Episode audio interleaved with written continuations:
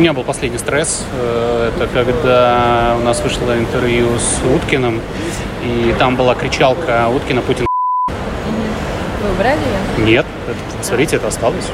Но я просто, когда мне Ира прислала мастер на отсмотр, ну, я прям вот минут пять сидел и думал.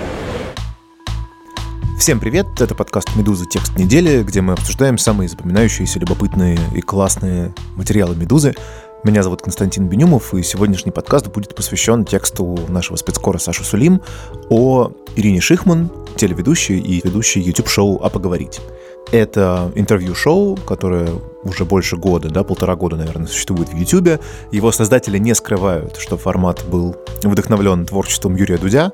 В некотором смысле это проект канала «Москва-24», канал, который существует на деньги правительства Москвы, и пытается привлечь э, нетелевизионную аудиторию. Собственно, программа «А поговорить» стала неожиданно успешной. Копировать формат интервью-шоу Юрия Дудя пытались многие, но канал «А поговорить» стал действительно успешным. Там есть 700 тысяч подписчиков, там есть довольно серьезные рекламные заработки, он, может быть, еще сам не окупается, но вполне успешен. А самое интересное, что Ирина Шихман, несмотря на то, что эта программа опосредованно связана с правительством Москвы, э, сумела сделать серьезное, любопытное, востребованное интервью-шоу, где нету запретов на героев, где нету запретов на вопросы, и оно сделано вполне интересно с точки зрения журналистской. Сегодня мы поговорим с Сашей Сулим о том, что она узнала об Ирине Шихман и ее программе, какое впечатление Шипан на нее произвела во время работы с текстом, с чем связан успех, э, а поговорить, действительно ли это такая э, действительно, да, свободная журналистская профессиональная история, которая каким-то удивительным образом существует на задворках и под радарами э, московской мэрии.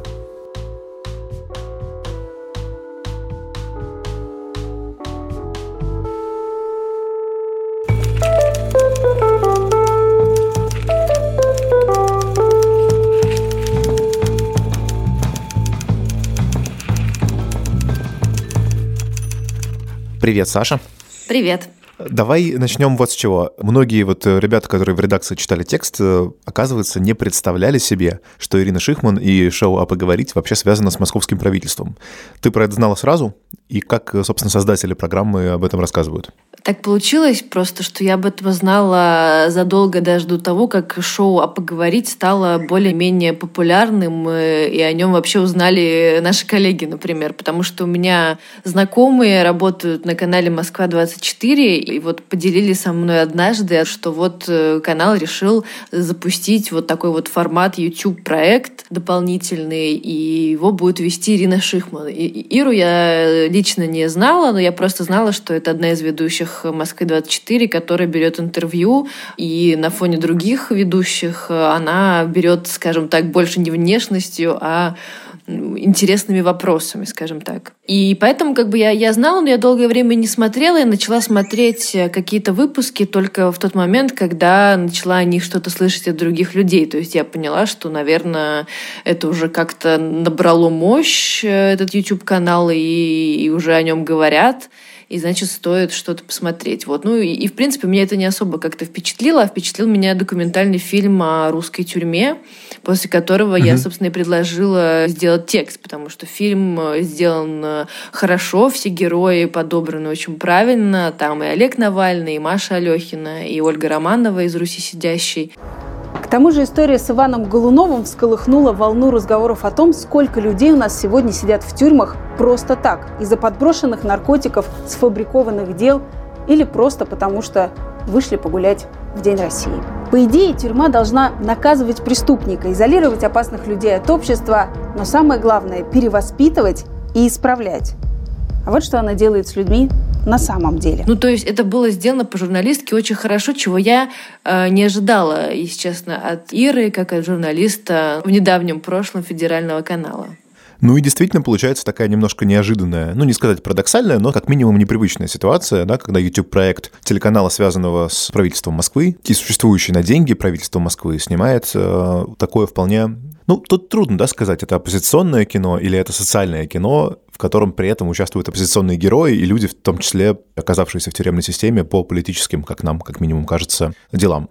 Ну, к сожалению, в России, когда ты вступаешь на территорию чего-то социального, если ты это делаешь, ну, правильно, да, без каких-то вот перегибов, то ты невольно оказываешься на территории чего-то якобы оппозиционного. Поэтому, в принципе, можно сказать, что фильм про тюрьму, он такой э, вполне себе в духе э, телеканала «Дождь». Но он как минимум с четко сформулированным отношением к проблеме, и это действительно очень видно и по этому кино. По поводу связи с э, правительством Москвы, ну, ну, как бы, как они все оговариваются, мы не связаны с правительством Москвы, мы связаны с холдингом Москва-Медиа. Это холдинг, в который входит и Москва-24, и канал Москва-Доверие, и ряд радиостанций, новостное агентство Москва. И вот они финансируются правительством Москвы, и, и как бы они финансируют опосредованно, опять же, да, потому что есть еще некий подрядчик, э, компания ЕМГ, которая делает много всего и для Москвы-24. Ну и, собственно, делает этот YouTube-канал, платит деньги людям, которые делают этот YouTube-канал. Вот, поэтому вроде как связь не прямая, но она, безусловно, есть, и это очень удивляет. И именно на фильме про тюрьму вот эта связь, она наиболее парадоксальной становится, потому что на одно дело, да, как смело пригласить в гости Людмилу Улицкую, да, или, я не помню, был ли у них Акунин, да, конечно, был Акунин, вроде как смело, вроде как на федеральные каналы эти люди не ходят, но с другой стороны, ну, в принципе, логично, почему нет? Сейчас у нас не канал, а YouTube, давайте позовем их и, и зададим наши острые вопросы. Ну, то есть в этой парадигме человек любого настроя, в принципе, может взять интервью э, вот у названных персонажей. Но когда появляется уже документальный фильм с очень четко проговоренной позицией, тут ты уже думаешь так, то есть все-таки они действительно на стороне добра, ну если совсем уже так упрощать все. И это, конечно, очень интересно. Смотри, я так понял из текста, что создание этих YouTube-проектов в Москве-24, потому что а поговорить не единственный проект, это они пытались запустить такой целый веер э, YouTube-шоу, чтобы завоевать э, разную сетевую аудиторию, они говорят об этом сами. Люди увидели, как э, выстроил канал Юрия Дудя, да, после этого очень многие стали делать интервью-шоу на YouTube, там вот, я не знаю, Олега Меньшикова до Николая Солодникова. Их действительно очень много, это формат, который вот, ну, видимо, он не очень труден в, в продакшене, да, я тоже следил, прям скажем, не с рождения этой программы за ней, но вот она постепенно начала всплывать у меня в Ютубе. И было ощущение, что окей, ну как бы вот Дудь, как известно, женщина не зовет, а вот есть э, немножечко другое. Ну, как бы журналистка хорошая, задает вопросы, интересные беседы. У Дудя там, например, все про деньги, а здесь все как бы скорее про жизнь и так далее.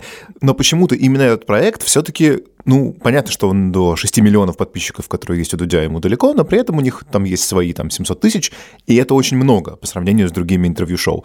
Вот вопрос, на твой взгляд, это скорее заслуга продюсеров или скорее заслуга собственной Ирины Шихман? И тогда вот, мне кажется, можно о ней немножко поговорить.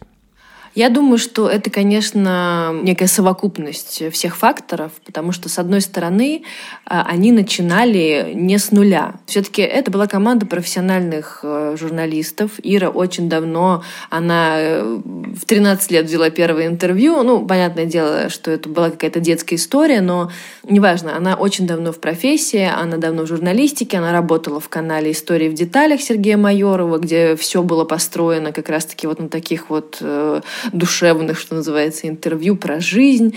Она профессионально это делает. И с одной стороны был ее опыт, с другой стороны э, была финансовая возможность, которая позволяла нанять э, и режиссера, который руководит на площадке операторами, и пригласить на площадку пять операторов с пятью камерами, даже дуть, наверное, вернее, не наверное, а точно снимает на меньшее количество камер. За счет этого картинка э, смотрится классно, смотреть эти интервью легко, потому что, не знаю, может быть, это очевидно, может быть, нет, но когда ты снимаешь на пять камер, гораздо проще резать интервью, да, то есть делать его более гладким, вырезать какие-то не очень интересные моменты, и это будет просто незаметно для зрителя. Это будет смотреться как все на одном дыхании. За счет этого создавался хороший как бы такой качественный в плане телепроизводства, да, видеопроизводства. Ну да, просто как продукт это, конечно же, хорошо выглядит, тут бесспорно. Потом, да, вступает как бы уже такой фактор, как личность ведущей. Сначала Ира вела в паре с девушкой-блогером Марией Вискуновой. Скажи, ты блогер, да? Да. Очевидно. А у тебя... Не, я знаю тебя. Я знаю, что ты знаешь меня. Ты комментил мои посты. Я подписан на тебя, был. Такая очень обаятельная, своеобразная девушка с Урала, с таким акцентом, говорком, но она привносила, ну, как мне кажется, и, и как кажется Ире, не совсем нужную ноту в то, что Ира в итоге хотела делать и что в итоге она делает, но, наверное, какую-то определенную аудиторию это привлекало. То есть, если Ира все пыталась как-то в какую-то умную такую очень беседу переводить разговор, то Маша могла что-то вообще не, не в тему такой спросить, потому что не очень была посвящена, в принципе, ни в какого героя. Ну, наверное, так это, в принципе, и задумывалось. Вот. А потом все сконцентрировалось уже на Ире, и она, ну, вот я смотрю, например, там, читаю комментарии каким-то видео, либо в ее инстаграме, людям, ну, очень многим она нравится. Она внушает людям и доверие, и, и симпатию, и вообще. То есть, конечно, э, если бы Ира не была обаятельной и какой-то харизматичной, это бы не выстрелило. Это то, о чем говорят там наши так называемые эксперты, люди, с которыми я разговаривала, чтобы как-то проанализировать тот самый успех mm-hmm. канала. И все э, сходятся во мнении, что сколько ты денег не вкачивай, но если продукт плохой, есть какие-то легальные способы увеличения числа просмотров, да, но это все работает ну, до поры до времени, и просто в этом как бы и смысла нет, да, то есть канал «Москва-24» в первую очередь хотел реальную аудиторию, с одной стороны, да, потому что она вся в интернете, а с другой стороны они хотят реальные деньги, э, зарабатывать на этом, и зарабатывают. И, соответственно, вкладывать больше, чем зарабатывать, в данном случае, наверное, не имеет смысла для них. Поэтому, то есть это все выглядит довольно органично, и их рост, и количество подписчиков, и успех. И еще важный тоже э, момент, о котором очень многие говорят сейчас в связи с популярностью блога Леонида Парфенова, блога Алексея Пивоварова «Редакция», что вот этот вот контент для людей старше 30 условно, его мало на YouTube. А эти люди стали, благодаря в том числе Юрию Дудю, на YouTube э, появляться все чаще. И они хотят потреблять такой вот э, более умный, более длинный контент, в том числе более более качественно сняты. И Ира во все эти критерии попала. Я хочу вас спросить, как вы, собственно, проснулись с ощущением врага народа вдруг? Противно. Помимо Иры, ты говорила и с другими членами команды, в частности, с режиссером и с продюсером, собственно, генеральным продюсером Москвы-24, бывшим Алексеем Вершининым, который с канала уже ушел по разным причинам, но по-прежнему курирует вот эти самые YouTube-проекты. И Вершинин у тебя говорит, что вся эта история с «А поговорить», она была как бы предельно прямолинейная и предельно простая. Мы приглашаем в качестве ведущих инстаграм-блогершу, у которой есть какая-то уже, да, нативная аудитория подписчиков. Мы зовем в эфир звезд, которых будут смотреть люди, которым они интересны в YouTube.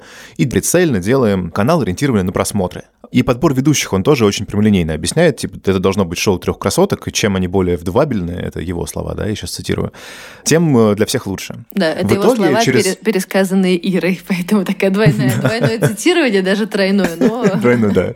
Ну, возможен испорченный телефон, но из текста как бы это вот так считывается.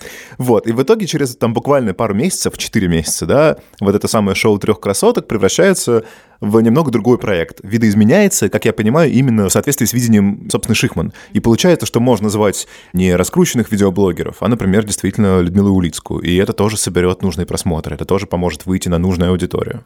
Как тебе кажется, Вершинин, он на самом деле задумывал такое или просто этот поворот его почему-то устроил? Мне кажется, он не задумывал, потому что э, вряд ли такое можно задумать и предположить, что вот это вот все вырастет в то, что выросло.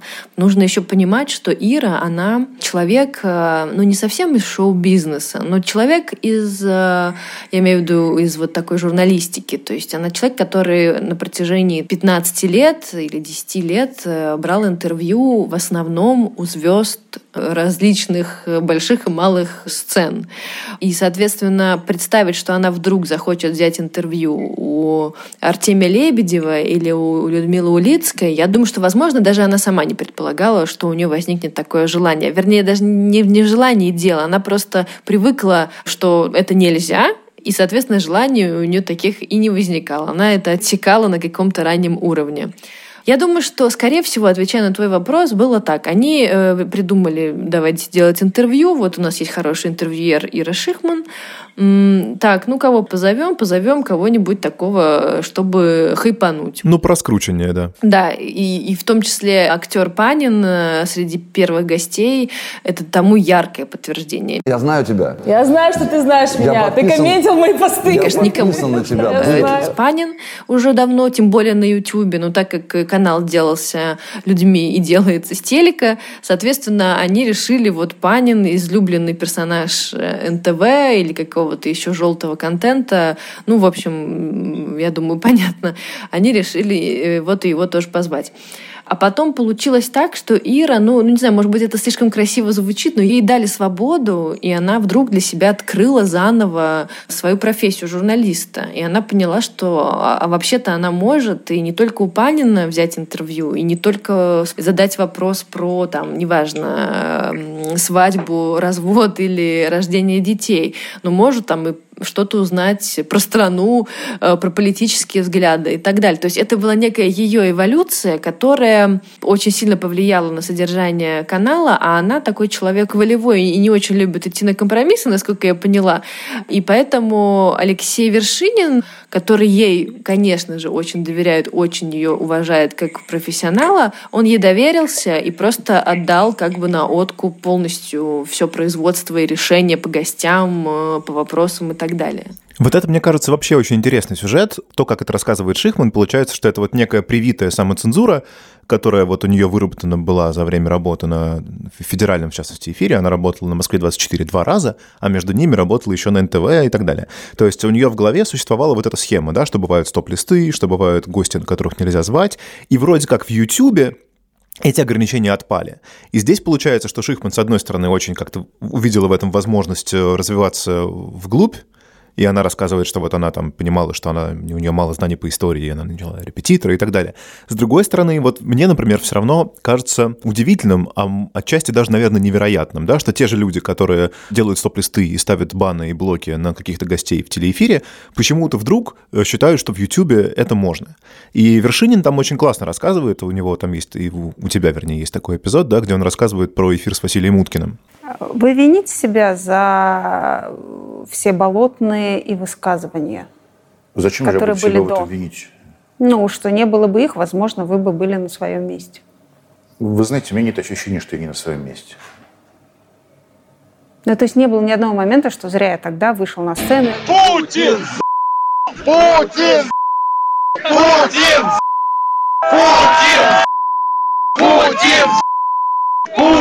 Это же просто была э, стандартная футбольная кричалка.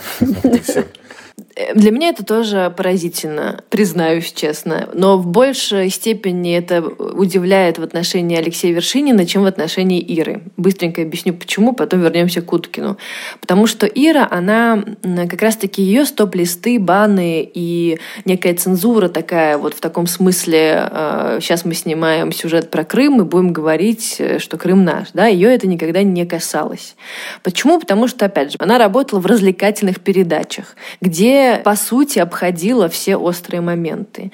И вот эта самая цензура ее, она была связана скорее не с тем, что ей что-то запрещали, а с тем, что проекты, в которых она работала, они по определению не могли касаться каких-то тем. Ну, просто потому, что это была не их территория. Теперь про Алексея. Я у него спрашиваю, Алексей, а как это вот все происходило? Вы поворачивали портреты к стене э, в своем кабинете и э, включали выпуск. Я да? сидел в своем кабинете на Москва 24 4 э, выключил э, звук на телевизоре эфира канала, налил себе э, кофе. Портрета так стене. Ну, портрета у меня нет, да, но я там налил себе кофе и медленно выпил эту чашку, потом налил себе грамм 50 виски, еще выпил. Ну вот он смотрит выпуск с Уткиным, а там э, Ира спросила у Василия о том, как он кричал что-то нецензурное про Путина во время одного из митингов. Ну и там вклеили тот самый вот кусочек видео с теми самыми нецензурными словами. И на этом этапе, э, конечно же, Алексей Вершинин нажал на паузу, потому что немножко, прям скажем, прифигел, я думаю, как теленачальник, опять же. То есть в эфире Москвы-24, естественно, это невозможно никогда и ни под каким соусом. Но потом, по его словам, взял себя в руки, возможно, подлил себе еще виски и оставил. Хотя мысль убрать это, конечно же, у него была. Не знаю, есть еще такая мысль, тоже высказанная Алексеем, что ну не все же и на федеральных каналах, и даже в мэрии Москвы такие вот карикатурные пропагандисты. Ну, многие хотят делать что-то хорошее и нормально реагируют на какие-то вот такие вещи. Мне кажется, очень классным вот этот сюжет, что возможность чуть более свободно что-то делать в YouTube, да, на канале, который запущен в YouTube от лица Москвы-24, у тебя один из собеседников называет это своеобразной индульгенцией, да, вот у нас есть э, наша обычная работа, которая очень зарегламентировано и очень следит за тем, что мы говорим, за каждым словом буквально, а здесь можно немножечко выдохнуть и сделать получше, и сделать как больше хочется самим. Да, но это, мне кажется, здесь можно это запараллелить, например, с Первым каналом, который, с одной стороны, снимает сюжет про мальчика распятого, но зато делает какие-то Один раз снял пять лет назад, и каждый раз, каждый раз мы это вспоминаем и будем да, вспоминать. и будем вспоминать и дальше. Не, ну ладно, но новости-то там каждый день выходят, правильно сказать, да, Андреева, и поэтому там много неправдивой информации, назовем ее так, а с другой стороны выпускают какие-то и сериалы бывают классные, и шоу «Голос», э, там, ну, особенно поначалу это было очень круто. Ну, и какой-то ряд проектов, за которые ты Константина Львовича очень уважаешь и дико ему респектуешь. Поэтому вот эта вот ситуация с индульгенцией, она какая-то уже такая, с одной стороны, не очень новая, и с другой стороны, не очень какая-то уже, мне кажется, до конца извиняющая их, этих людей. Но с третьей, почему нет? Зато вот есть некий такой приятный продукт в виде канала «Поговорите», и, и почему бы ему не, не существовать даже вот на такие э, деньги. Алексей Вершинин рассказывает, что вот у него была тоже эта привычка у самого, да, ждать звонка сверху. Он говорит, что вот когда была эта история с Уткиным, вот он выпил свои 50 грамм, потом решил все-таки, что нет, вот не будем забегать вперед, выпустим как есть. И рассказывает, что в такие моменты у него вот есть всегда вот это ощущение привычное, что что-нибудь сейчас кто-то позвонит и будет скандал. И раз за разом вроде как такого не было, да, ни в одном из спорных каких-то там рискованных случаев, там с героями это могло быть связано или с темами. Э, никто никогда не звонил, ничего не требовал. С одной стороны. С другой стороны, ты спрашиваешь у Шихман, почему, когда программа выходит из отпуска в августе 2019 года, сюжет, которому программа посвящена, не связан с московскими протестами и с конфликтом вокруг выборов в Мосгордуму, да, то есть есть прямой конфликт, э, задевающий интересы мэрии, безусловно. А связано, получается, с другой совершенно проблемой, тоже очень важной и довольно острой, про пожар в Сибири. Что тебе Ира на это говорит? Она понимает суть претензий? Ну, она как бы сделала вид, что она не, не очень поняла ее и сказала, что я из Сибири, мне писали, мне обрывали телефон, директ в Инстаграме мои там э, зрители э, из Сибири писали о том, Ира, расскажите, как у нас горят леса. Я не могла не ответить на их призыв. Мы просто с ней встречались как раз-таки вот э, буквально на неделе, когда вышел этот фильм. Естественно, можно было снять и через неделю, и через две недели про московские протесты. Суть была, наверное, не в пожарах все-таки, а действительно в желании либо нежелании поднимать поднимать эту тему. Ну, и рассказала, что э, вот такая вот остро новостная повестка ей не близка, она не знает, э, какую добавленную стоимость она могла привнести в эту тему московских протестов. Вот, возможно, она не очень была в нее в принципе погружена, да, что ей казалось, что это всего лишь там несколько митингов, на которых кого-то задержали, э, вернее, не кого-то, а большое количество людей задержали. А об этом уже рассказали на телеканале «Дождь». Что же мне еще рассказывать? Повторять цифры задержанных, что ли? Ну вот примерно вот так вот она говорила. Про Любовь Соболь, идея позвать ее на интервью, она ответила, ну, Люба сейчас в таком состоянии, Люба тогда еще голодала, э, находится, что мне просто больно на нее смотреть, я не хочу ее сейчас э, еще больше перенапрягать. Не, знаешь, когда проходит ситуация, ты можешь посмотреть на нее со стороны, вот как с Чулпан, и оценить ее с сегодняшнего. Хорошо я тогда поступила или плохо? Какой, это была уже революция или еще до революции было года два? Да, вот э, как бы нужно было ходить э, и как бы на там делать митинг, который не согласован, или не, ну как бы я не знаю, да. Сегодня, когда мы живем в этой ситуации, я не знаю, что спросить у Любы, кроме новостных вопросов, что, где и когда, которые без меня шикарно делает телеканал «Дождь» в прямом эфире. Я правда не знаю, что у нее спрашивать. Второй момент. Э, Люба сейчас трудно уже говорит, ну, как бы в плане... Я посмотрела ее интервью BBC. Это тяжело выдержать в часовом формате. Но это второй момент. Первый, я правда не могу понять, что вот сейчас, вот во время того, как мы это проживаем, об этом говорить. Мне кажется, э, с одной стороны, это тут действительно пункт, где можно сказать, ага, мы вас подловили. Вот. Но, опять же, на записи программы с Артемием Лебедевым она очень много вопросов задавала про Собянина ему. И вопросы эти были довольно ну как острые, они не были комплементарны э, к мэру Москвы. То есть скорее Лебедев защищал Собянина, а Ира как-то выражала некое сомнение в целесообразности кладки плитки, ну и, и так далее. Ну, то есть здесь как бы никаких вопросов нет. Там она профессионально отработала, и не было никакого ощущения от того, что вот про Собянина она как-то тему обошла с ним. Но про протесты действительно не сняла. Но, с третьей стороны, э, возможно, вот этот фильм про тюрьму, он какой-то был такой слишком передовой для этого канала, и они сами не поняли, что им сделали. Потому что, ну, лично я начала э, уже смотреть э, на и канала поговорить, и на Иру именно через призму этого фильма. И для меня было естественно, что после фильма про тюрьму ты делаешь фильм про протесты в Москве. А на самом-то mm-hmm. деле нет. До тюрьмы у нее популярное видео, с, это интервью с Екатериной Варнавой и там с певицей Еленой Темниковой.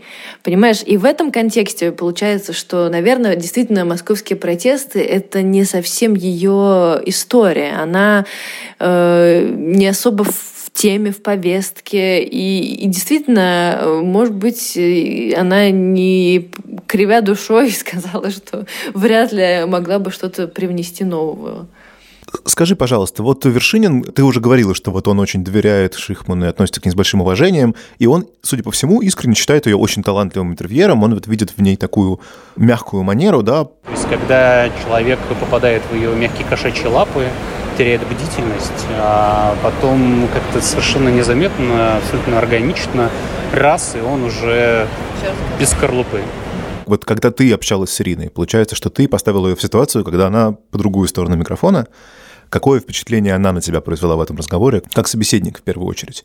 И потом я бы хотел еще немножко поговорить о ее гостях. Я знаю, что ты с кем-то разговаривала, вот именно с целью узнать, вот как они отзываются о ней, как об интервьюере. Ира произвела очень приятное впечатление на меня. Мы как-то быстро с ней нашли общий язык. Возможно, э, все благодаря ее искусству интервьюера.